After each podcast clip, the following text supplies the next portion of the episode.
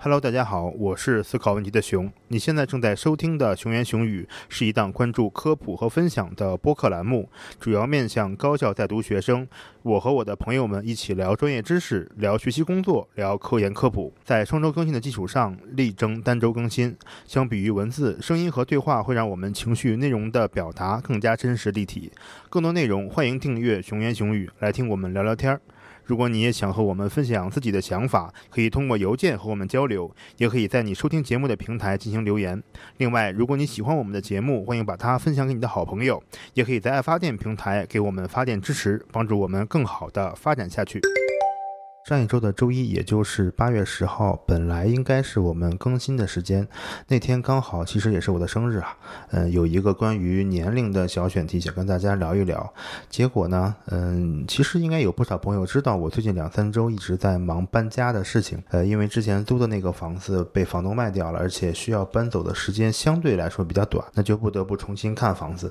上个周末是我们刚好看了一个，嗯，还比较中意的。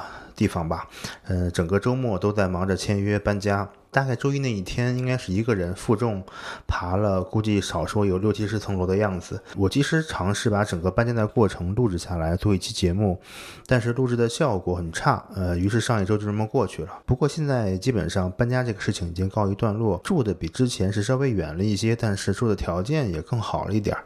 我昨天发现，在有的平台上，它有那个催更的功能。竟然上周有不少人都在给我们的节目催更，嗯，于是，在这一期节目的开头，还是和大家解释一下上一周没有更新的原因。那接下来就收听我们今天正式的节目吧。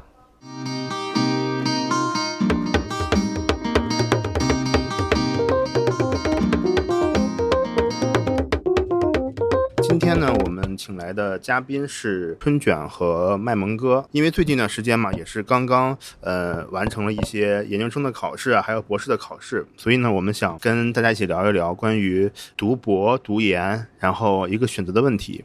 那主要是聊一聊出国留学的一些相关的内容。春卷呢，他最近是嗯刚刚成为，刚刚又成为 澳门大学的博士。卖萌哥他是刚刚呃也是申请到了美国那边的一个博士的学校，所以我们想聊一聊一些他们踩过的坑，还有一些建议，还有一些想法。首先，我们有请春卷自我介绍一下。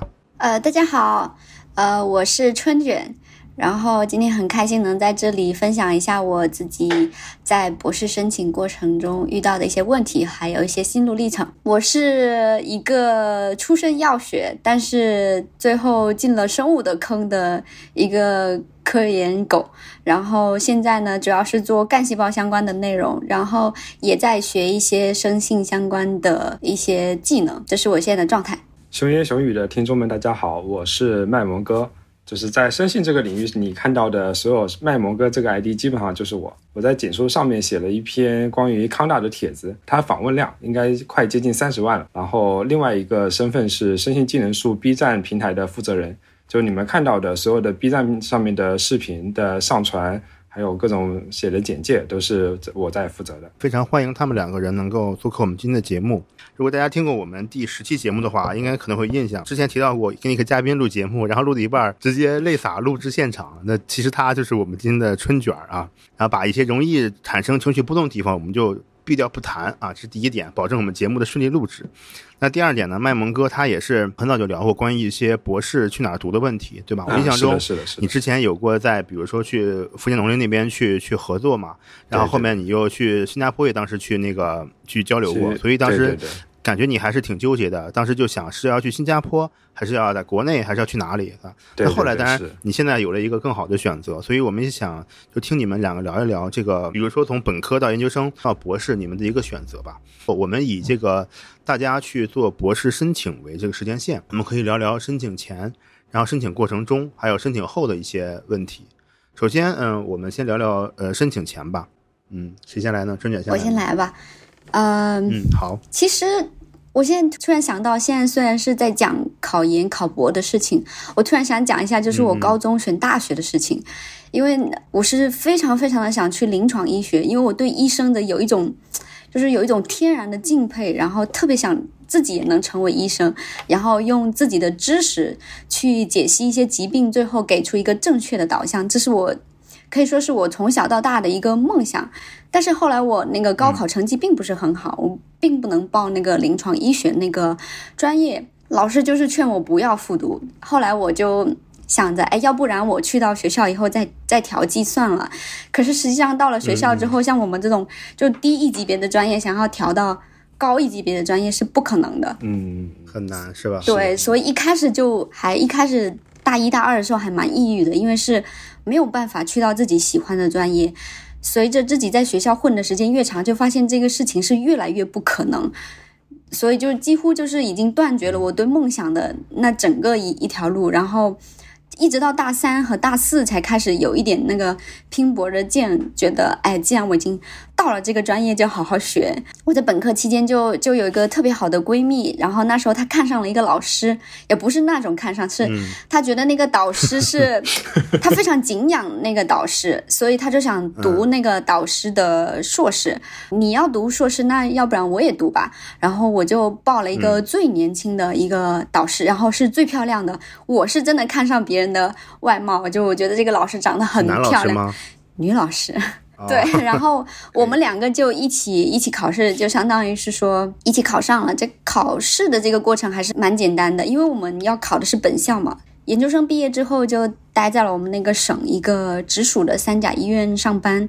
然后上班的时候就觉得就特别的简单，就所有就是能做的事情就觉得非常没有挑战性，也就是在药房核对一下处方，也也不是说这个工作有多么简单，可能是对我就是长期以来就是做科研，然后每天高压的情况下，就是上班对我来说是一个很轻松的事情，其实是一心想要去再去看一下外面的世界，然后。一心想要去体会一下不同的社会形态下的那个教育有什么不同，所以我就把眼光瞄准了澳门大学。我想先提个问题，就是关于春卷的，就是呃，你当时是怎么注意到澳门大学的？因为就其实，在认识你跟呃吉米之前，我我以为澳门只有赌场，原来还有大学。怎么得知澳门大学的各种信息的？对对，这个是我我很好奇的地方。对，这是一个可以呃拿出来说的点，就是。得益于我这个人是非常活跃的一个性格，所以我即使是在我们学校那个这么一个偏安一隅的一个学校，但是我会在参加很多那个网上的科研的论坛，还有那个科研的互助的小组。然后有一天呢，就是我在上班的时候就看到，就是上海交大一个做。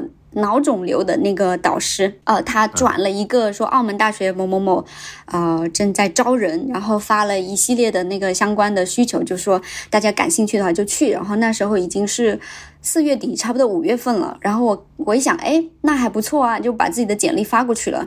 就谁知道那后来那个老师就给我打电话了，说我们要不就。呃，电话面试一下，然后就是一一套流程就走下去了。所以我觉得，当大家看到人家发的谁谁谁招人，或者是发的一一些一些信息，看起来是很平淡的。如果你真的是动心的话，就一定要去行动。行动的话就会有机会，不行动的话就是永远就没有机会了。就只只要你主动，我们就有故事。对对对对对，很快速的决定吗？就是你其实当时是联联系他之前，你也没有什么太多的一些了解，是吧？因为呃，其实是实在不懂得，就是他们是怎么样运行的。因为对我来说，我可能觉得可能还需要考博。我只是把我的简历寄出去了，就是冒一个头。但是没想到后来就导师就给回复了，这是对我来说是一个意外的一个结果。对，就是你是提前准备的简历是吗？我是。还是说你看到之后临时做了？我是把我的求职简历就稍加修改，然后还发过去，而且还是中文的。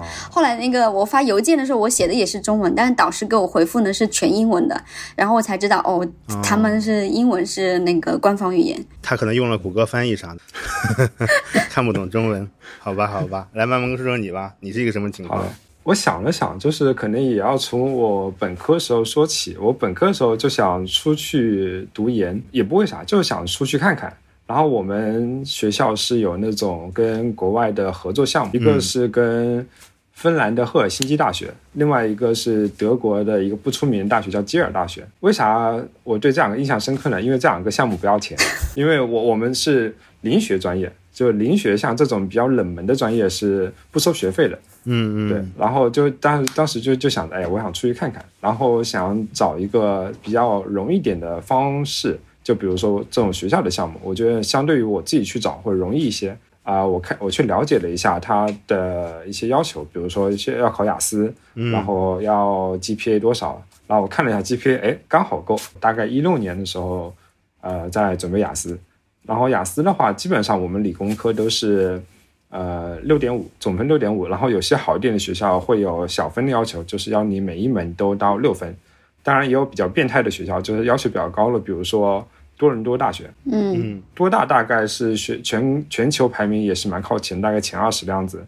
然后它基本上理工科都是要求总分七分，然后每一门不低于六点五，就要求比较高。就就想着，呃，我先考呗，呃，能考多少算多少，然后考考的高了去多大，考的低了，然后就去另外两个。结果高估了自己，结果就考了个六分，考了两次都是六分。嗯然后当时大概是离考研不到半个半年的样子，然后考了两次，实在是心累，就已经没有勇气考第三次了，所以就联系了之前呃我上课的时候时候的老师，因为我是班长，所以跟老师之间的联系还挺多的然后走了个后门是吧？啊、也差不多吧，只是说跟老师比较熟，然后就就打电话问老喂老师，你合理的还收使用了一下老师对你的喜爱是吧？是的，是的，是的，就哎，老师，你今年招不招研究生？然后我想到你这边读研，然后他说啊，可以啊。有的时候不知道自己想要什么，但是我排除法学的好嗯啊，我知道我不想去工作，不想去做什么村官，或者说是考公务员。那剩下的可选的道路，也就是继续升学了。嗯嗯。接下来就就是我研究生的生涯，研究生就到处流浪，因为我们实验室是不做生性相关的内容的，嗯，然后就是要去一个我导师的呃师兄弟那边去学习，嗯，然后我就过去了，在那边大概待了半年，然后真正的认识到了什么叫做生性，因为我的课题跟是一个植物的基因组，然后又跟公司会有一些合作，然后我要去公司学习。然后去年的时候，又在我的小老师的一个安排下，然后就去了呃新加坡，对，去那边访学了三个月。所以就是怎么说，就是一直在流浪中，我的整个三年。刚才呢，我们三个人其实大概聊了一下从本科到研究生的一个经历吧。现在还是说回我们现在的主题，就想聊一聊这个博士申请的事情。因为我本身是连读的嘛，我想现在听那个麦蒙哥重点讲一下，就是你为什么决定要呃继续读博，以及你读博的时候的一个考虑吧。你为什么选择了出国？留在国内不好吗？在这么目前的一个情况下，就是首先是为什么要读博，就还是排除法，就排除下来之后觉得呃读博挺好。还有就是研究生期间就发了几个文章之后，就觉得哎，科研还是挺有意思的，然后就想着继续在这条道路上走一走，然后设想自己以后如果当个大学老师或者是相关的一些科研岗位，感觉也不错，然后就觉得哎挺好。然后为什么要出去？国内读博的待遇实在是不咋地，当然中科院系统除外。就我大概了解一下我们学校，呃，我因为我有个同学是留在我们学校，呃，直接硕博连读了，大概是一个月一千两百五十块钱的补助。然后我也申请，我其实也申请了一个国内的学校，然后然后现在是最后是没有去，然后那边大概是一千六百多，然后可能实验室还有点补助，但是也是杯水车薪，大概可能一个月不到两千块或者两千多一点，嗯大概是这样一个光景，所以确实啊，感觉生活很困难。因为我是九四年的，所以已经二十六了，然后接下来读博读个四年下来，就是说我要到三十岁的时候还要向家里要钱，一我就觉得好像抹不开这个面子，所以就就考虑着去国外。去国外最好呢，就是能够有不管是奖学金也好，或者是呃其他的补助，就起码不用向家里要钱。我对博士申请的一个想法是，呃，导师是第一位的，就导师的人品、导师的水平，因为实在是看过太多的硕士或者研究生，然后过得不幸福的，啊，好，或者说过得很惨烈、嗯，这个就可以了。我们既然你说了这个选择标准，我们就首先采访一下当事人。采访一下这个不幸福的人是吗？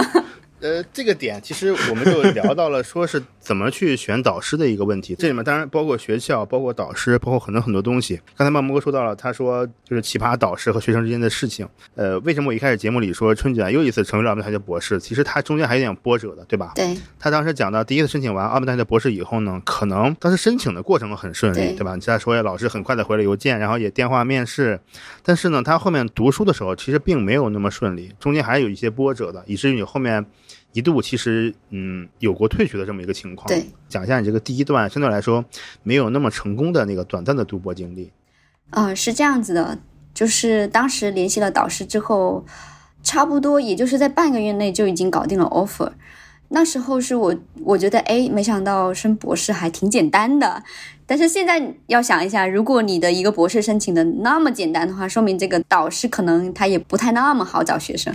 当然也不是所有的情况都是这样子，但是可能的话，导师找学生也会有一些困难，也其实也是经过面试之后再进到组里面的。其实前期的话，其实看不太出来。就是这个组是否合适我，而且我在电话面试的时候有跟导师聊过，我说，哎，呃，我说老师，您做的这个方向跟我就是原有的方向好像就不是特别的重叠，就是我有担心，我去到那边读之后，就是能不能顺利的上手。然后导师就会说，我这边有非常成熟的平台，学生都非常好，他们也会带你，就是你上手应该是没有问题的。那时候是跟我这么说，其实这也是打消了我的一层顾虑。后来就决定去了嘛，哦，我家里面其实人都好好开心的，就觉得澳门大学和香港大学应该是差不多的大学吧，实际上差很大，就港大是亚洲 top ten top five，就是澳大是全世界也就是。三百名开万，澳大是澳门的 top，澳门 top 对，澳门 top one 是澳门唯一的一所综合的公立大学。后来是很开心，很开心，很开心的去了。去了之后呢，就是其实印证了我自己的一些直觉吧。其实这个研究方向是未必是适合我的。呃，那时候跟导师聊的时候是说让我去做肠道菌群，我想着肠道菌群跟分子生物应该还是有一些联系的，还是可以做的。可是。谁知道呢？去到那里之后，我就开始打质谱。哇，虽然我是学药学的，像四大谱什么都是我们的一个必修的一个课程，但是其实我最弱的就是什么紫外谱、什么原子谱，就是质谱这方面都是都是最弱项的。因为我对那个解构那个风是就是没有那种天然的直觉，甚至是有一种就是屏障我在外的，就是所以说质谱这方面对我来说是相当困难。呃，再加上课题组当时就是打质谱，就只有师姐和师兄两个人，质谱的状态也不是很好。然后师兄师姐其实自己本身可能也不是特别的精于里面，或者是说我没办没办法衔接上那个对质谱的认识，所以我就是在做质谱的过程中是遇到了非常非常大的困难，以至于后来导师就觉得我是一个不适合做科研的人。想想了也是也是很很能理解的，因为一件事情交给你做了半年你都做不出来的话，那可能真的是有失望的，对吧？然后导师就是综合一些呃一些其他的情况的话，就把我叫到办公室。其实不是我想退学，是导师委婉的劝退我，就说：“哎，你知道吧？其实每个人都有自己擅长的事情，像谁谁谁可能擅长什么什么什么什么可以擅长什么。我觉得你可能在公司里面可能会。”比较擅长，你还是回去开药吧。我觉得你是不是要考虑一下自己适合做什么事情？然后，并不是所有人都适合就是在博士培养的这条道路上走下去。现在，我是认为你不适合。呃，继续再作为一个博士生来培养，所以我啊想请你好好考虑一下，然后不用现在马上回答我，你回去考虑完之后再回答我。我当时的第一下反应是，就是一根筋，就觉得做了一件事情是不可以放弃的，遇到困难也是不可以绕过去，是一定要踏过去，然后才能回头说这个事情以后再不做了。就跟导师说，我觉得我自己还可以做下去，然后导师就说你不要马上给我答复。对，然后回去之后就就哭了一个中午，就坐在个宿舍里面，在那里哭啊哭啊哭，哭完之后觉得，嗯，其实也可以不读的话，就是不读这个这个方向的话，其实也可以。那后来我就回去又跟导师办公室又聊了一下，我说，呃，我说老师，我我觉得您说的是对的，我可能不适合这个方向。呃，但是我还是不想放弃 PhD 这条道路，我想继续坚持下去。导师就说：“嗯，行吧，行吧，就呃，祝你好运。”大概就是很平铺直叙的话，就是就是这么一个过程。至于很多细节的话，就不方便在这里说。我的这个大概是读了七八个月，然后我就退学了。然后导师再给我了我一段时间，让我再去另外再找呃转导师或者是退学，就这两条路。那么我首先想选的肯定是转导师了，对吧？因为我前面学费也交了，那学费也不少呢，不想浪费前面的时间，所以我也联系了一下自己本学院的两个导师，呃，想要联系关于转导师的情况，但是后来因为一些情况也是不了了之，后来我就不得不选择了退学。那退学了，就到了下一阶段了。听你讲完，感觉就是说，第一个是很多事情吧，你不可能一直顺下去。比如说，你突然感觉你当时决定要去澳门大读博，然后我相信你去他那个实验室之前，面试之前，对他是没有太多了解的。没有，对，这是第一点。那第二点，然后他其实对你也没有太多了解。对对对。所以你们一开始的了解就是说不是很充分，读博啊，或者说是读研啊，你一定要对个充分的了解吧。我觉得，比如说像中科院这边，你读研的话，其实。它是有一个轮转制度的，就是你来了以后，你从实习算起，实习，然后第一轮的轮转，第二轮的轮转，其实前后可以大概你去两到三个实验室都是没有问题的。你可以充分的感受一下每一个实验室的氛围。如果你到那个实验室啊，大概一两个月以后，这个实验室是一个什么状况，一个什么风格，然后整个实验室是一个什么气氛，都能了解差不多，就一两个月就足够了。我现在猜测，我不知道你是不是其实第一段博士经历其实也就没有进入一个博士的状态。你现在觉得话，你当时的状态是一个和你现在的状态一样吗？我认为是完全不一样。我当时的状态的话，就是一开始是呃就觉得很很迷茫，因为我当时跟导师说我是不想做实验，我想做生性，但是导师就制止了我，他觉得你要做我给你指的方向，你自己想做的方向，不管你发多少文章，我都不会。给你毕业，好。然后第二件事情呢，就是我原来是应该是要去做肠道菌群的，但是肠道菌群的话，我应该是需要一个领路人，但是其实是没有领路人，就是自己在那里瞎做。但做质谱的话，其实我不得不承认，其实每个人真的是有自己擅长和不擅长的区域，质谱真的是我。非常不擅长的一个地方，所以那当时候做的时候是没有进入状态，就看文献的话也不得要领，做事情的话就也是瞎努力。退学这个这个事情的话，呃是有前因后果，我自己也是其中一个原因的。我的状态，对，就你那个状态下，并没有做好一个读博的准备，或者说你在那几个月里面也没有一个外力帮助你很好的调整。嗯，如果老师并不支持学生去做自己感兴趣的事情，或者说。并不多给学生几个方向的话，必须要按照一些强势老师的要求去做，也就很难的。就像麦蒙哥说的那样，找一个合适的、好的导师很重要，真的很重要。那麦蒙哥，你后来，呃，申请博士的时候是怎么，呃，去了解这块信息的呢？这里我先插一句，就是刚才春卷提到说，呃，导师说我这边有一个成熟的平台，就是导师他。他们认为的成熟平台跟我们想象的成熟平台可能是有一定的差别的。我们以为的是成熟的培养人的平台，其实不是的。他们可能是说我有整套的机器，这就是一个成熟的平台 了。对对对，就是可能会有这样的一个一个一个差别。关于我自己的话，首先我刚才也讲到，就是导师是第一位的，所以就是导师的人的人品和导师的水平，这是比较重要的一件事情。然后其次会接下来我我会比较在意的是课题的方向，然后再再其次才是学校的排名如何，因为其实很呃见过很多那种啊嫁进豪门或者进入深宫大院那种感觉，就是哎呀看起来非常的好，但是实际上冷暖自知，就看着啊你们你们学校好厉害，但是你自己要看说自己的水平，因为像我们这个行业还是比较在意你的一个产出和你的一个结果的。就就算我是一个清华毕业的，然后我可能毕业了之后，我我手上没有什么文章，可能到时候就业的竞争力可能还不如一个名不见经传的学校，然后他可能有比较好的成果这样的一个一个博士。对，最后才是别的一些条件，比如说他有没有呃奖励，或者说那个地地方环境怎么样，这些我觉得都是放要再再往后靠一些。所以就是我的博士申请基本上都是。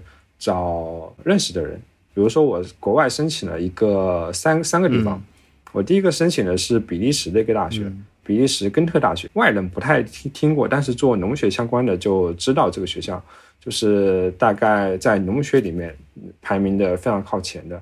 我报的那个导师他是比利时的科皇家科学院的院士。嗯，对，所以所以这这也是没有上的原因之一，就是导师比较的牛，然后报他的人特别多啊。我主要是有幸之前参与过，呃，跟他一起参与过一些项目，应该是说我参与的项目刚好是他是那个主要的负责人，之前也见过一面，也聊聊过一下这个事情，但是后来反正。可能就是记忆比较菜，然后就不了了之了。还有一个就是那边比较奇葩，那边要求可能跟学制有关系。那边要求一你一月份之前拿到你的毕业证书，就假设我二零二零年要入学的话，我必须在二零二二零年的一月份拿到我的我的那个呃毕业证书和学位证书。但是按照我们的学制是，除非你是专硕，有些专硕是读两年半，那基本上不存在说你一月份能拿到证书的情况。所以基本上你都是要 gap 一年。我二零二零年六月份毕业的话，那我要二零二一年的一月份才有可能去。那这 gap 半年，平时就比较尴尬，更何况现在就是在疫情下，就显得特别尴尬。然后我申请第二个学校是美国的一个不太出名的小而美的学校，叫做圣路易斯大学，它在密苏里州圣路易斯市。大学的这个导师是我研究生导师的师弟。我忘了是是，反正是一个那个中国老板，对，是中国老板。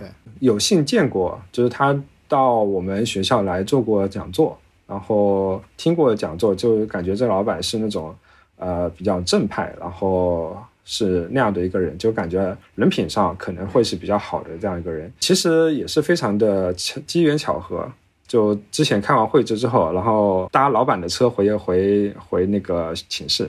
然后老板在就我下临下车前，他问我说：“哎，就是他那边招人，问你问问我说要不要去那边试试看？”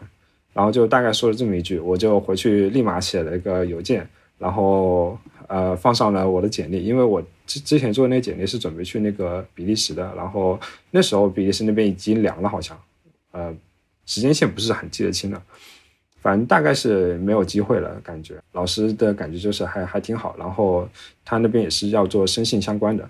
做生信和做数据库比较的契合，对，呃，新加坡那边我也是申请了的，就新加坡南洋理工大学，学校排名比较好，大概是亚洲前一前二的样子。呃，老板就是我之前去访学的那个，他是我小导师的好朋友，对，所以也是熟人，而且我在他实验室待已经待了三个月了，所以相对于其他人而言，我会比较有优势一点。那为什么没去呢？但是美国那边他是。呃，老师是直接他自己有方顶的，他有 N A N S F 的方顶，几十万美金的，就还蛮多钱的一个方顶。所以我去那边的话，我的钱是他来来给我出。然后新加坡那边的话，导师是没有方顶的，就是我得自己带方顶过去，就要么是 C S C。然后之前就感觉申请 C S C 很麻烦，而且有各种条条框框，基本把我劝退了。而且我也确实是一个很嫌麻烦的人，而且那个时候可能。呃，那个老板他自己有有心仪的的想要招的对象，就之前有个深夜，我也给飞哥发了邮件，不知道飞哥我知道，我记得，我记得，我记得，嗯，就是你让我帮你揣摩一下这个老板是什么意思，是吧？对对对对对对，就问他说我我要不要过来？呃，哦，我想过来，然后他给我回了个说啊，我没有方顶。对他没有说你来还是不来，他只是跟我讲说我没有方顶，我当时就想不明白。对，现在看的话，如果他真的很想要你的话，他应该可能会努力帮你解决这个问题。那他当时的态度就是完全让你自己去搞定这个事情，对吧？他他没有说要你就不要你，但是他就是说这个事情你自己来搞定。呃，所以我当时就细品了一下，我就感觉在这种时候，他只要没有说 yes，那就是无声的说了是 no 而已。对对对。然后当然，但是后来可能是他要招的那个人又不来了，或者是又收了别人的 offer。很偶然的有一天，他就写了个邮件给我，说有一个新加坡的政府奖学金啊，对，就是你如果还想过来读呃读博的话。哦，我这边给你个链接，这个是新加坡的政府奖学金，然后我是可以，就就是通过这个项目招学生的，对，然后我现在就申请了，他是说八月份出结果，就目前为止还没出结果，还没有最后的确定哪个学校吗？基本确定是美国了吧，但是确定的时候是疫情前，然后现在疫情这么严重，然后我也不敢去，就非常的尴尬现在。当然老板人很好，然后老板是说啊、让我接下来是就是下下半年我就在国内上网课，嗯嗯对，那我就基本上就上网看看有没有可能。我是卖萌哥的话，我当然优优先选美国那个，原因是那个导师愿意自己花钱把你带进组。那新加坡那个导师就是。如果你能来，我就要；你不来，我也不管你，就是属于一种你免费送上门我就要，你不不上门我就不要。所以这种态度我也不喜欢。我觉得导师要花一定的代价去拿到这个学生的名额，他才会可能真的会珍惜你。不然的话，可能他就觉得反正也不是我我花的钱，对吧？爱干啥干啥去，对嗯，随便随随便便给他毕业算了，可能会是这种情况。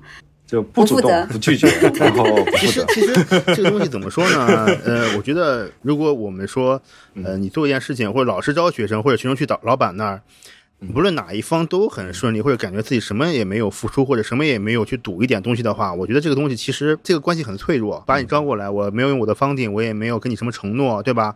后面假设有一点点不愉快，我说让你走你就走，对，那如果对于一个学生来说，那你去一个实验室过于顺利，或者说嗯感觉过于轻松的话，可能也不一定是好事，因为你也没有投入什么东西。听你说下来，你这三个学校。麦蒙克就是一个比较理智的人，对吗？他就是完全是从身边对的这些能接触到老师开始找起的。这个就有点像投资，比如说去支付宝上面去买一个基金，然后他会给你一个测试，就是你是那种激进型的投资者，还是你是那种稳健稳健型的。然后我可能就是一个比较稳健型，因为呃说到底这也是一种投资嘛，就对自己人生的投资。然后可能就是我我比较偏向于稳健稳健型那种，我希望我去的都是我知根知底的地方然后我不太会去那种嗯不太知道的地方，我感觉这就是场豪赌，赌赢了那最好，那万一赌你赢说我吗？嗯，他其实都是说从身边开始的，所以说我们也一方面建议大家，无论你是本科还是研究生的时候，你一定要去珍惜一些，包括比如说学术报告啊、一些交流活动啊，还有一些合作的机会。你要尝试着去跟你那些能够接触到的比较厉害的人建立一些连接，对吧？无论是合作也好，去交流也好，你要能够呃一方面展示自己，给别人一些印象，一方面要关注他的一些动态。比如他们要不要招学生啊，怎么样？这还挺重要的，就是说还是要学会给自己创造机会吧，我觉得是挺重要的一点。那春卷，你后来呢？呃，我当时的话，一个是非常的难过，然后也有一些迷茫，但是在我面前有两个选择，一个是在。本院选导师，然后转导师。那我对本院的导师就待了一定时间之后，肯定是有一定的了解的，所以我就呃选了两个认为方向跟我比较呃重叠的一个导师去投。但是后来就不了了之嘛。另外一个就是就是要痛定思痛，也要思考其中的缘由，为什么不成功，或者是为什么我就是没有选好。我觉得最重要的一个就是，就像麦蒙哥说的一样，要对这个导师是知根知底的，或者是已经知道他，或者是你知道他的那个风评，你知道他人品或者是各方面的情况。所以我做的第一件事情是拜托朋友给我推荐。所以我就找了吉米，我找了他，然后他刚好是隔壁学院的，所以他就在那个给我列了一个清单，他觉得哪个哪个导师，哪个哪个导师可能适合你。然后其次呢，我就是自己也在那个学院的官网上。去一一条一条的浏览导师们的信息，然后包括看他们的照片啊，还有他们的呃生平的经历，看看面相是吧？对，看他们的经历，就是他是顺利的 还是还是什么的情况？对，看一下这个导师有没有就相似的经历，有相似的经历，导师可能会更加能体会我的心情，啊、呃，可能会更容易成功。然后还有个第三个选择就是，除了找吉米之外，我还会去联系这个导师他自己现在已有的学生，就是如果能找到的话，就找一下，了解一下这个课题组课题组的情况。所以我就大概发了五六封邮件吧，也也不夸张的说，也是算算是走投无路了。因为你这个时候再让我找外面的学校的话，我一来不认识他们，二来我没有足够的时间了。发了邮件之后呢，就有个导师就把我叫到办公室去聊，聊完之后他就说：“哎呀，我没有方顶。对我当时也是要揣摩导师的心理什么之类的，但是后来我就悟到了其中一个道理：凡是你去问任何一个人一个问题，他不给你肯定的回答，那绝对就是否定的回答。所以，凡是这个导师不给你肯定的，那你就直接 pass 他，因为他也已经 pass 你了。OK。然后，我现在的导师是我。最后一次发邮件的，因为，呃，他做的是干细胞方向，我是很倾向于去做肿瘤方向的研究的。但是这个导师他给我的回复非常快，就是几乎是立刻给我回复了，因为我给他发了邮件，我的我的简历，还有我意想中就是能不能约个时间聊一聊。导师的话就很快回复，然后就问我，我约这个时间可以吗？我就觉得这个，哎，这个导师就好像很尊重我的意见。然后当时去聊了之后，就差不多聊了一个小时。然后导师给我的印象是非常非常的出乎意料的。首先，导师是先是耐心的听我讲完了我的自己的事情，之后呢，他就开始讲他现在研究什么，他对什么感兴趣，然后就讲了。一大通他现在做的事情，我就觉得这个导师一方面他是尊重我的表达欲，另外一方面他也会很详细的介绍本课题组的情况。后来就给我一个机会说，要不你回去写一个 proposal 给我吧。这个是第二个打动我的地方，因为一般导师就会说你回去给我写一个实验计划，就撂下这个事情，给一个题目就差不多完事儿了。那这个导师哈，他会站到黑板前，然后跟我说，哎，这个 proposal 要有什么？要有 background，还要写 gap，gap 要写写清楚什么什么。他就是我是一个素不相识的学生，他居然就是在面试过程中教我怎么去写 proposal，我就觉得这一点就非常的赞，就很感动。然后还有最后一点是打动我的地方是，他问我，他说你介不介意我去联系你的导师啊？原来的导师对吧？我说我介意。我说我介意，他说他说我没别的意思，我就是想要去问一下他知不知道你要你要换导师或者要退学这件事情。我说老师这个您不用不用担心，我跟呃前面的导师已经就讨论好了，我们都互相都认可这样一个决定。然后他说哦那行了，那我不用再去联系你的导师。所以说第一次的那个接触让我对这个导师的印象很好。同时呢，导师他自己也也说，我不会拒绝任何一个学生想要在我面前展示的一个请求，所以我是一定会给他们机会，让他们回去。写东西写 proposal，所以我就是这样，就是有了一个有来有回，就是回去写了个 proposal。写完 proposal 之后呢，导师认为我写的这个 proposal 不是很好，我就以以为我就差点没戏了。导师又找了一篇文章给我看，他说：“你能不能按照这个文章，然后呃模仿这个文章的那个思路给我写一个 proposal？” 然后我又写了一个 proposal 回去，就是这样来来回回好几趟之后，导师就说：“嗯，那我给你一个，就是你先做 RA 吧，就是给你一个。” offer，你来试一下。然后就是这个事情就差不多就这样子么落定了，所以当时我对导师的印象是非常非常的好。我认为就是这是一个我理想中的一个导师和学生的状态，就是非常的平等的交流，然后导师也会给学生一些引导。直到后来，就是我就是总结了自己选导师的几点标准，甚至选男朋友我也是按照这个标准来的。对，比如说呢，你我很想，比如说，比如说有哪些标准？我还疯。疯狂的安利给了很多小姐妹，就是首先呢，我评价一下自身，我对自身的要求，我对我自己最大的要求是希望自己是一个善良有爱的人，所以我第一个事情要把这个导师的人品，还有他跟学生的沟通方式、相处方式是最重要的这一点，因为我。我对科研没有特别大的追求，说我一定要在科研上拿到拿到什么样的成就。我最想要的是有一个非常好的氛围，然后就是要过得开心，要过得开心，还能拿到学位。对，这是我。我最终的目目标，所以我把导师的人品和导师跟学生相处的一个方式放在了第一位。第二位呢，就是导师也是要有一定的能力的，他不仅要有能带我的能力，他还要有能出去说的能力。嗯，我的导师是相当厉害的，就是他在讲故事这方面是非常非常牛，所以这一点是在专业能力上是我非常认可的。他第三点就是导师要有比较好的一个心理状态。包括身体状态，一个人如果身体状态不是很好的话，会影响他的心理状态，进而影响到他前面所有的东西。他有一个比较好的一个身身体状态，然后心理状态，同时他也能享受生活。他既能享受生活的话，他也会能理解学生需要享受生活的这个需求。对，对，所以我的目标呢，一切是想要。奔着就是要好好过日子的那个目标去的哦，确实有点像找男朋友了。对对对对，第四点的话也还是就是，呃，如何看待名和利吧。这个就有很拔高，但是其实也是很重要的。每个导师招学生的目的其实是不一样的。有些导师是，嗯，我想让学生帮我做一些东西出来，好让我去冲击一些什么事情。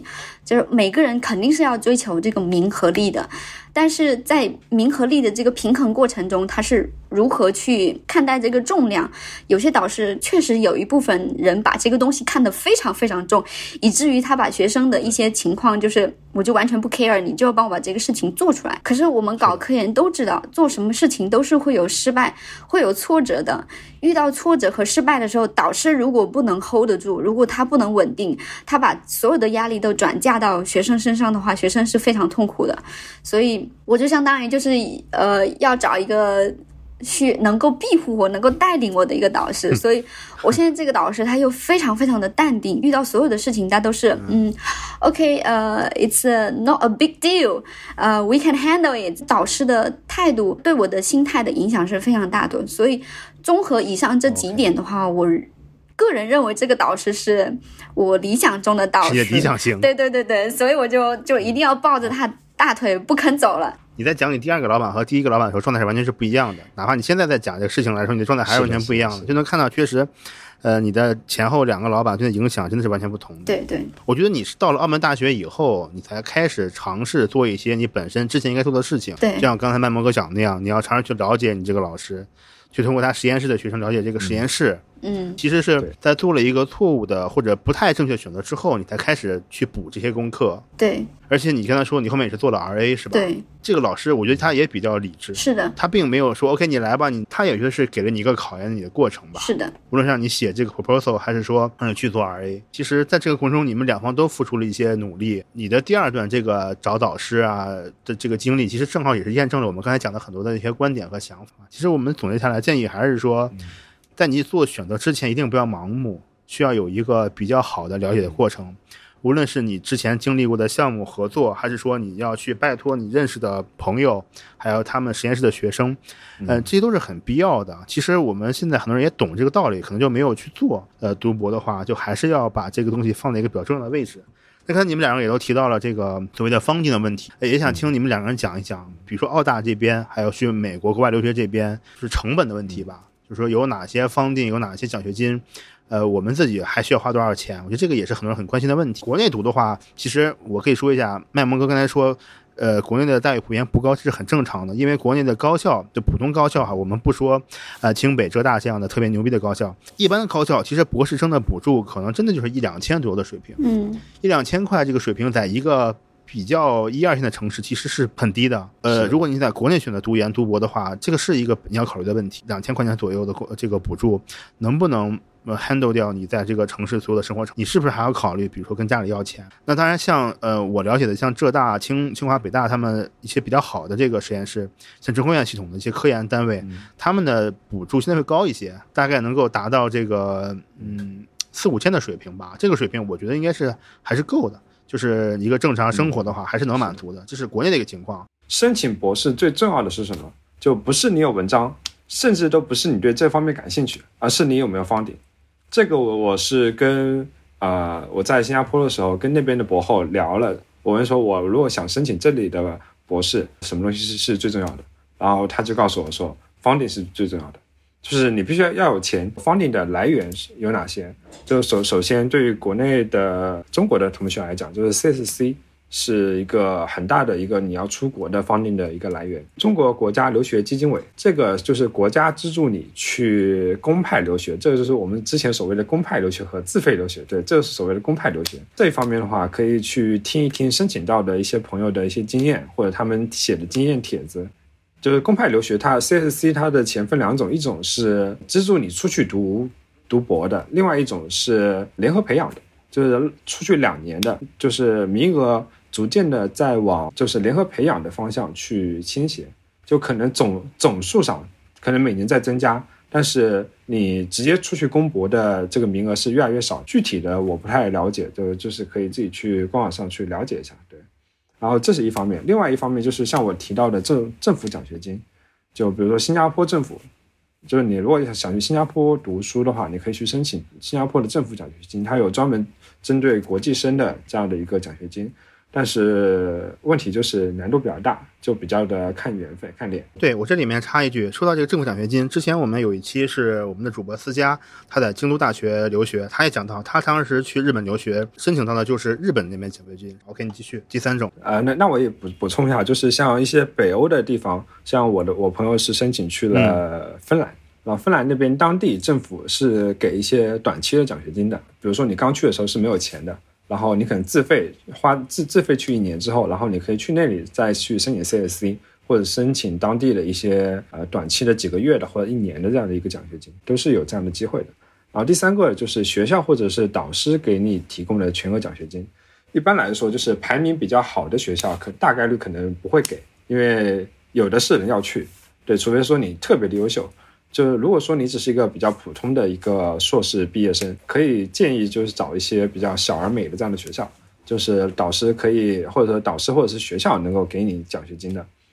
对，一般学校给你奖学金的话，是需要你去做 TA 的 teacher assistant，然后就相当于是要要去带本科生，要去给本科生上实验课，或者是给他们讲一些理论课相关的一些内容，跟国内的可能也是相似的，因为我知道那个飞哥之前有我在中科院这边也是也是 TA 嘛，就是我们中科院这边研究生课程的。对对对，呃，然后如果是老师的自己的方定里面给你出钱的话，你就不用给学校打工，就不需要做 TA 啊。还有另外一个非常神奇的，叫做超。超能力，钞票超超能力，家庭经济能力还不错的同学可以考虑一下，就是自费。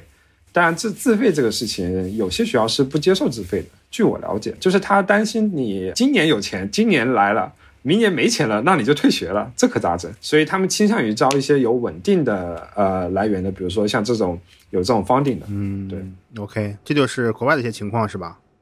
然后呢，春卷，你来讲一下那个呃澳门大学这边吧。嗯，好的。我刚刚听了麦蒙哥讲完，我突然觉得，哇，其实外面的途径好多呀。相对来说，澳门大学就没有这么多奖学金的路子了。那主要的奖学金来源呢是，呃，澳门大学本身设立的奖学金，基本上就是我们做生物医药的，每个人都会有奖学金。我还没见过自费的。呃，澳门有一个叫做豪江博士奖学金，这个是，呃，每个月是两万澳门币，然后就是呃。然后资助四年最大，他每年还有一个两万块钱还是一万块钱的，就是资助你出去开会用的。这个就是豪江博士奖学金，就每个学院可能也就只有几个名额吧，所以就其实是很难竞争的。下来一档呢，就是叫做学校助学金，助学金的话就是每个月一万两千五澳门币，也是最大资助四十八个月，也就是四年。就没有那个会议补贴了。再接下来一档的话，就是没有拿到豪江，也没有拿到学校助学金的话，就是导师发钱。这个时候呢，就是看导师的情况了。就我们学院来说，几乎应该是所有的导师都是按照学校助学金的标准给的，就是一万两千五，然后四十八个月。正常来说的一个奖学金的情况，呃，有些学院的学生如果没有拿到学校的方顶的话，那是导师方顶。这个时候导师他会衡量自己的一个资金的状况，然后。呃，酌情给学生发奖学金。我我认识到的 FST 就是科技学院的学生没有拿到学校奖学金和助学金的，就导师给他发的是每个月一万块，然后之后可能还会涨到一万一，但是这是他的一个大部分的情况。然后还认识到就是其他学院，就是我前学院的话，那个学院的话就情况就比较参差不齐，有些导师呢他是。嗯，方顶比较充足，所以他就给学生发全额的，就是一万两千五。但有些导师的话，他可能会根据学生的表现，还有自己的方顶的情况，可能会折半，就可能只会给一半，就六千二百五，也有可能就是给个八千或者是一万，就是完全就是根据导师自己的决定来做的。这是澳大的就是奖学金的情况，所以我个人的建议的话，肯定是呃，如果是做生物医药的话。呃，肯定是如果能拿拿到学校的方顶是最好的，因为你的资金来源就是已经固定在那里了，就不用担心。然后其次的话，拿不到就拿去拿导师方顶的话，这个时候你要看导师的方顶多不多，还有导师跟学生的相处情况，他决定给你发多少。对，所以这个是奖助学金的情况。我想提个问。这个金额听着很高，然后想问的是，就是这个钱在澳门生活够吗？或者说它大概是个怎样的水平？你日常的开销是要肯定是丰俭由人嘛，对吧？这句话，但是相相比呃 内地的大部分的，就是普通的高校来说，可能会好一些。但是我们有固定的支出的，住宿费的话，如果你是双人间，那双人间的话，一个学期是六千九，一年的话大概要花差不多两万吧，一万多在那个住宿上面。应该是一万五左右，然后学费的话，像今年涨了，因为澳门的财政可能今年不是很好，它学费一下子大跨步涨了很多。我当年入学的时候，学费是三千三百一一个学分，我们要修满二十七个学分，相当于是八万多四年吧。现在是涨到四千多了，所以就是相当于就一下就涨到十万块钱，就是我们四年的学费涨到十万块钱了，住宿费可能也要也就也差不多七八万吧。对吧？也要这么多，所以你就固定的支出就已经在十十几万就已经在那里了。那你每天的消费的话，像我们学校现在有不同等级的餐厅，我就是平时就是去吃那个。很普通的，因为我组了一个吃饭小分队，这样我们就可以去小郡肝吃饭，就两个两人餐还可以什么减十块，然后再用个优惠券就减五块，对吧？可一顿可能控制在三十左右，这样就是我每天的支出。吃饭的话都要七八十，对，七八十。我还没吃早餐啊，这是我没吃早餐的情况下，所以。就我觉得消费水平还是相对是高的，固定支出也是比较高的。按照我目前的情况下，如如果我如果我交学费的话，一个月一万两千五，我学费可能交了四千，然后住宿费可能交了两千，我就六千就固定就出去了，那我还剩下六千二百五，对吧？吃饭花掉两千或者三千，那我每个月可能剩下三千左右。应该是这样子。如果再节约一点，就是自己做饭啊，每个月可能会省到四千四千左右吧。因为据我所知，有一些学生他还是付着房贷的，就是他拿着工的工资，他还能付付房贷之类的。就是我觉得很神奇的地方是在这里。那我觉得我可能就节约不下什么钱，因为有时候出去逛个街呀，对吧？澳门是一个。纸醉金迷的地方，就到处是金碧辉煌的那个购物场，然后就什么包包啊，什么口红啊，就时不时给你打个折什么，你出去就是很忍不住的。所以我其其实我为了省钱，我都不出去了。但是其实真的生活还是够的，还是相对过得还是相对好的，我认为是这样子的情况。那你再讲一下申请的问题吧，比如说目前如果想申请澳门大学的话，有没有一些硬性条件，或者说我们现在的一些，比如说。嗯，研究生或者本科生，他有什么呃需要准备的东西可以讲一下？嗯，呃，首先呢，我们学校就澳门大学的博士学位是，不论你是本科的应届还是。往届你都是可以申请直博，就是直接申请博士，跳过硕士那个阶段。唯一的区别就是你可能要多付三个学分的钱，就三个学分而已。像我们前面提到的吉米，他就是本科直接就升博士的情况。那我的情况是有了硕士学位再去申请的，其实基本上是差不多的。就对对待这两种学生的要求是差不多，除非你是走直博的路径，那是另外说的。那么我们首先要。要看学校的报名的时间，我们学校是三轮报名的时间，有个提前批，有个第一批，有个第二批，对吧？相当于是全年都可以投递简历，全年都可以申请。我们要准备的材料有，第一个就是你的各种。毕业证啊，学历证，这个是肯定要有的。然后再来就是你的本科或者是硕士的成绩单，就是这两种成绩单也是要有的，最好是英文版本的，可以回去联系学校的教务处给你开那个英文版版本，然后再盖个章。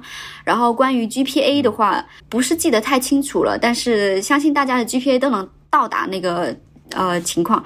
因为 GPA 是我们自己算的，我们自己算，然后自己在那个系统上填的。我不知道它有没有核实，但是我是自己算的，就按照一个那个相对好的标准算的，就大都是三点多，对。然后英语成绩的话，这个是有有不同的情况的，像是如果你是英文专业的，它是要求雅思的。如果你是读中文的话，他可能就不要你的英文雅思成绩。像生物医药的话，目前我们还是可以用六级成绩去申请的。不同学院对六级成绩的那个认定的线又不一样。像我前学院的话，他可能要求你是四百六以上。像我现在的学院的话，可能就你就过就可以了，四百二十五就可以了。所以呃，这个是英语成绩的情况。另外就还要准备，就是导师可能会让你写那个 proposal。推荐信是肯定要的，要找两个或两个以上的导师，或者是你的雇主，雇主给你写推荐信，呃，然后这个 proposal 这方面。一般导师会给你一个题目，你自己回去写。但我也有遇到有些人就直接提交了自己原先就毕业答辩用的那个 proposal，都是有的，就是各种情况都是有的。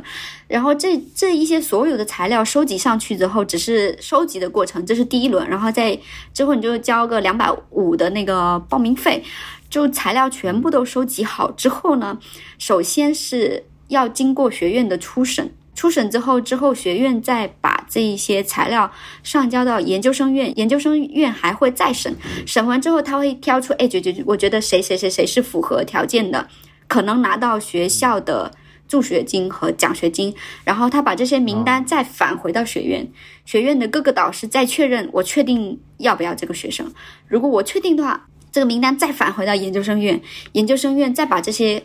再次确定的名单往上推，推完之后就上上层就开始做决定。就是学校层面出了那个名单之后，他还会再返给导师再次确认，说我要给这个学生奖学金了，你要不要他？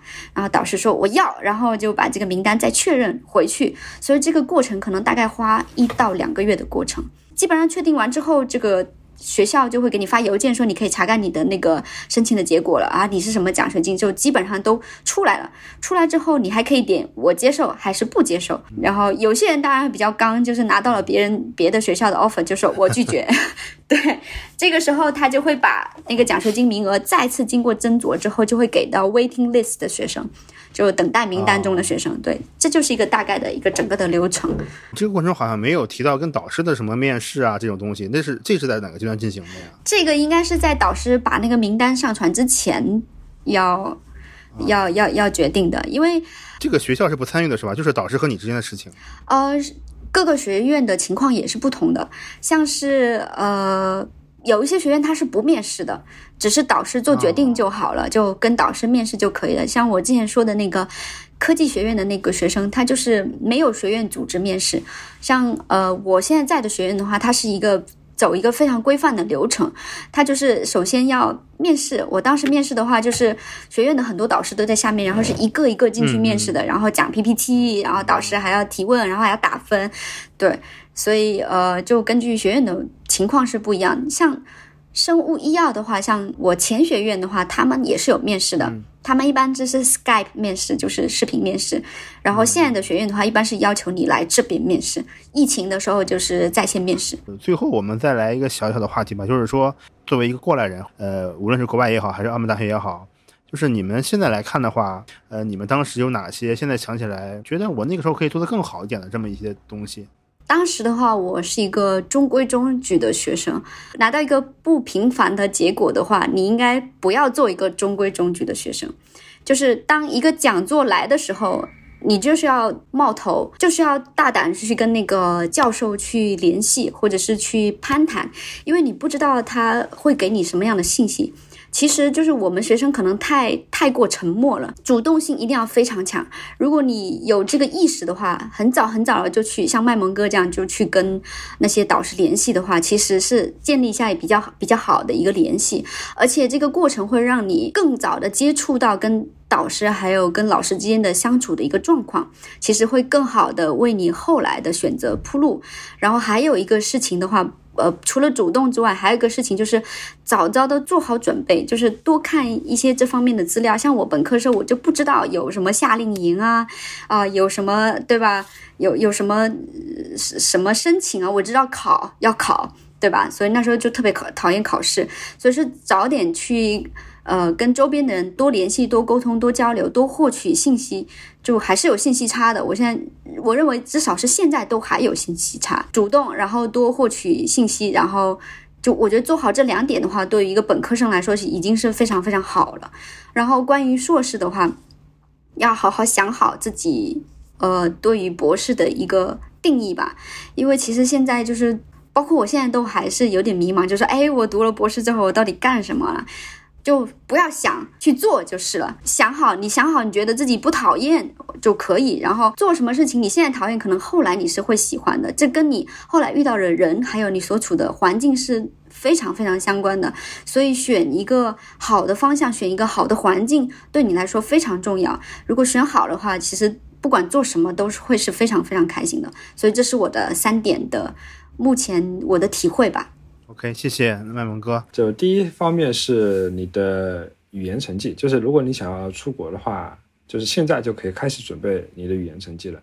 我现在想想，就之前有一个很好的机会是在多伦多大学，对多伦多大学学校也比较好，然后看着也比较感兴趣那个项目，然后只是说语言成绩上问题，他要求雅思成绩比较高，要雅思七分，然后每一门不低于六点五。这要求其实考过的人都会知道，就比较比较高的一个水平。基本上，对你去国外读一些文科类的，你学法律可能他会有这样的要求，但是工理工科很少有要求到这么高的。对，就是如果说想要出去，现在就可以准备，然后这个雅思成绩考得越高越好。对，这是一方面。然后第二个就是关于怎么认识导师的途径，像刚才春卷也讲了一些，然后我之前也大概总结了一下。首先，呃。成功率最高的就是通过你现在的导师，你导师的导师、导师的师兄弟或者是导师的朋友。如果说有导师为你，他肯为你背书的话，那这个成功率其实是很高的。呃，很多时候你的导师的朋友和他的他的导师或者师兄弟，你们做的方向都是很相似的，甚至是一致的。所以就是整个你过去，人家也会比较欢迎你，而且上手也会相对而言容易一点。然后第二个方面就是多听一些学校里。呃的那种报告和讲座，就是在报告呃听完之后，比如说提问环节没有问题，你也憋个问题去去提提问，啊结束之后可以去跟老师聊聊天，然后要个联系方式之类的。如果说你们是面对面的这样的一个交流，就相对于通过屏幕的会更呃有感觉一点。第三个呢，就是各种招聘的信息，比如说公众号，比如说有的时候我们的群里面会有人发说啊哪哪哪有一个很好的一个博士或者博后或者之类的这样的一个职位，然后他们确实是有这样的信息不对称的，就是他们需要招人，我们需要找工作，但是会大家没有一个有效的一个一个沟通，所以有的时候这个还是比较看运气的。呃，还有一个就是你可以去读一些文章。然后你这业内的一些大牛，或者说最近发发表了一个你很感兴趣的这样的的一个文章，然后你可以写写信问他说，哎，我对你这个方面很感兴趣，然后我刚好也要毕业了，你这边有没有机会？这些我就是按照顺序来讲，我觉得前面是比较呃容易的，后面可能会难度会大一点。反正总结起来就是一定要主动，就是你主动，我们就会有故事。或者这些招数可以综合使用，对吧？你之前跟他有过线下的接触，然后再通过一些，比如说，嗯，你导师的推荐、朋友推荐，还有一些，比如说他的文章问题的交流，都可以增加一个老师对你的印象吧？可能也会提高一些成功率。嗯，呃，最后一点就是选择比努力更重要，就是一定要做好选择，不要太盲目，就是一定要先想清楚，谋定而后动。你先想清楚，就是你要什么。你先想清楚你要不要读博，就你适不适合读博。其实想清楚这个是个问题。我就是很多人就问，到底要不要读博呢？对吧？关于要不要读博这个事儿吧，在一段时间之前，就是没有多久之前，我的回答就是说。如果你想问出来要不要读博，就不要。但是呢，我不知道什么时候现在又变了。我觉得是不是应该你要不要读博，就是那就去读博。就是我不知道该怎么定义这个事情。因为一开始我想的是，如果你你能问出来要不要读博，就说明你没有那么想读博，或者说你读博的目的其实并不是很单纯，或者说是没有很明确。那我觉得这个时候其实你读博也不一定特别好的结果，因为其实读博是一个风险成本还蛮高的事情。大多数吧，应该是你博士念完不会有一个特别牛的产出的，这种人是很少很少数的。大多数人还是在正在分布的中间。那也有一些情况下，比如说你做的很投入，做的很好，做了三四年，突然文章被别人抢发了。对对对对，这个也是有的，就是它会有各种各样的风险存在的，它不一定比你工作的话要轻松多少，或者要简单多少。那你可能尝试着去工作一下，就是我又有点矛盾，我不知道你们怎么看呢？他读的话肯定是说明他不讨厌嘛，对吧？他不是很抗拒在上学这个事情。那没准儿你可能读起来以后会有一些不一样的收获，而且你读博的话，其实这三四年下来，更多的是一个关于你自己的学习方法，还有你一些思考问题能力的一个转变，可能也是有帮助的。所以说，我我现在我也不知道该怎么给别人建议了。你们俩是怎么想？我会先考虑，就是首先问问家里人他们的一个态度，就呃，我之前也有跟别的老师有有讨论过，说什么样的人适合读研读博。就首先你家里一定一定不能是特别困难的，就是都揭不开锅了，就马上就就等着你去工作赚钱那种。那这种的话，您考虑可能就是先赚钱养养家可能更重要。当然，可能大多数同学没有这样的一个情况。呃，就如果说呃家里面说哎你读也行，你不读不读也行啊，主要是说看你对未来的一个规划，或者说你去想象你每条。呃，道路。那我以后是一个公务员，我以后是一个呃小学、高中、初初中老师，然后我以后是一个大学老师，或者我以后我在一个企业里面上班。然后你去想象每一个生活，你考虑一下哪一个你觉得会是你比较喜欢的这样的一个状态，就相当于说你投一枚无声的硬币，就是你在心里面投一枚。如果它是正面，那我就去工作；如果是反面，我就去读博。如果说你投完之后，你觉得哎呀，我是不是该再投一下？这个时候你就知道，就是这个结果你是不想要。就假设我投投完之后，正面就工作，反面是是赌博。哎，我现在投了正面，我要去工作。然后这时候想着，哎呀，我好想再投一次。那这个时候你自己心里就有答案了。你可能没有那么想想工作，然后你你再投一次啊，是赌博啊。好的，那我就去赌博。对，有的时候可能就是自己没想明白这个事情。嗯，我这边的情况是，首先因为可能是。出于我自己家庭的原因，父母都是支撑支持我去做我喜欢做的事情，所以就没有就是家庭这方面的顾虑，主要是基于我自己本身的情况吧。如果一个学生是真的很喜欢、很想要读博，那肯定读就是了。那对于那种要读还是不读的一一个状态是非常纠结的。如果你遇到一个非常合适的导师，那你要去读，因为这个。这个过程你一定会是，首先你是快乐的，其次你还是会有学位的，然后还会认识很多很好的朋友，同时你单独去做一个项目的时候，会对你个人的能力得到很多的提升。这个是熊前面很多很多节目那些读了研究生的人都。得出了一个结论，我认为读研究生或者是读博士，因为有些人研究生期间可能是水过来的，就真的可能会有些有一些人是水过来，但博士期间也是一个非常好非常好的一个锻炼的机会，这是一个摇摆不定的情况下。另外一个情况就是，假如你很摇摆不定，你对这个导师也不了解，那你最好还是要再再斟酌一下，你可以先出去工作还是什么之类再去考虑一下。个人情况下，其实我是。很享受那种学到知识的感觉，就是解决一个问题的感觉，会让我感觉很有成就感。当然，上班我也会很有成就感，比如说我给病人嘱咐好，就是这个老太太的，呃，对，给你解嘱咐好你怎么吃这个药啊，什么就是吃完不能立刻躺下，这对我来说也是很有成就感。我是一个很容易获取成就感和快乐的人，所以不管做什么事情，我都是。不会后悔，但为什么工作之后我还是会回来想要继续读博呢？那真的是因为我就觉得自己人生就是想要做一些难的事情、有挑战的事情，同时又让我快乐的事情。在后面就是让我能有选择能力的事情。因为如果你是像我们读医学的，你只是一个硕士的话，就是很多医院可能甚至都进不去。你进去了，你也只是排在后面的那个地方，你没有办法去选择。什么东西都不会轮到你头上，一般都是博士是起步，所以这个也是专业决定的。可能如果我想要对我的未来的职业想要一个更好的发展，即使我不是想要冒尖，但我也不想要掉队啊，对吧？所以就博士对我来说还是还是要读的。我是出于这么一个考量。就你们刚才聊完，我两点挺有感受的，就是一个说，嗯，麦文哥说的就是只有你主动了才会有一些事情发生，很多时候你很难指望一个跟你不在一个层面的人主动去联系你。那如果你想要有更多的连接的话，你只能主动去连接别人。因为很多时候，其实我们在大学、研究生一些报告，你肯定是硬着头皮去听的，是吧？很多有的时候你听完了溜走了，别人提个问题，还觉得这个人怎么还问问题，对吧？觉得很奇怪的一种感觉。所以就有的时候需要改变一下这个我们的心态。另一方面就是春展刚才说的，就是他想要一个更多选择的权利，对吧？虽然说可能目前做的很多事情并不那么容易，但是如果做下来之后，有可能哈，只能说有可能，但是还多方面的因素，有可能你会多一些选择的一些。呃，筹码。当你经历了一段时间，比如读了半年、一年的，觉得确实不适合，我觉得也是要有一个勇敢放弃的一个勇气的。是的，对。很多时候及时止损会把你的一些成本降到更低一点吧。不要说很痛苦的、很难受的，然后又那么读了三四年过去，也是一个不划算的东西。而且我们之前也看到很多之前聊的嘉宾，他们工作两年再读博，或者说。呃，有一个工作经历，其实那段时间成长也是很大的。是的，是的。那如果后面大家有什么想问的，其实我可以把你们的邮箱留一下，联系方式留一下。好。希望嗯，听我们节目的。一些在校的学生，无论是研究生还是本科生，能够对你们有一些启发和帮助吧。然后也希望大家呃在申请的过程中能够有一个好的结果。跟大家说个再见吧，我们下期节目再见，拜拜。拜拜。拜拜，再见。